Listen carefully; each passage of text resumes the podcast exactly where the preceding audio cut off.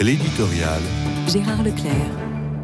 Un débat fait rage depuis plusieurs semaines à propos de la liberté d'expression.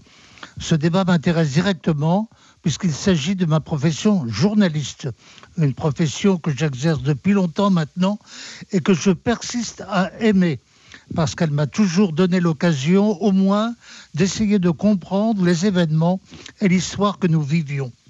L'expérience m'a aussi appris qu'il y avait toujours avantage à ouvrir les dossiers le plus largement possible et de se méfier d'a priori qui risquent de vous égarer et même de vous mettre à côté de la plaque. Dans ma vie professionnelle, j'ai pu ainsi me rendre compte qu'il convenait d'approcher absolument tous les protagonistes engagés dans un conflit de nature politique. Pour moi, le conflit scolaire du début du premier septennat de François Mitterrand a été l'occasion d'explorer ainsi le monde politique jusqu'au président de la République pour une rencontre mémorable. J'avais pour ma part une solide option en faveur de la liberté scolaire, la défense de l'enseignement catholique, mais aussi de la sauvegarde de la loi Michel Debré adoptée au début de la Ve République.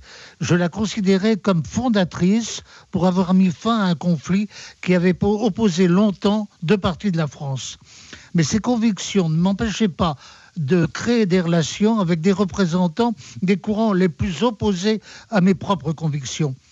Et je puis même affirmer que ces relations sont parfois devenues amicales une de mes plus grandes satisfactions au terme de ce qui fut tout de même une belle bataille est d'avoir reçu le satisfait d'Alain Savary, le ministre de l'Éducation nationale d'alors.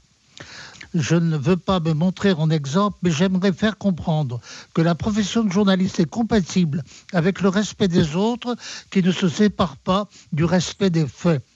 Et les convictions ne sont nullement contraires à la recherche de la vérité.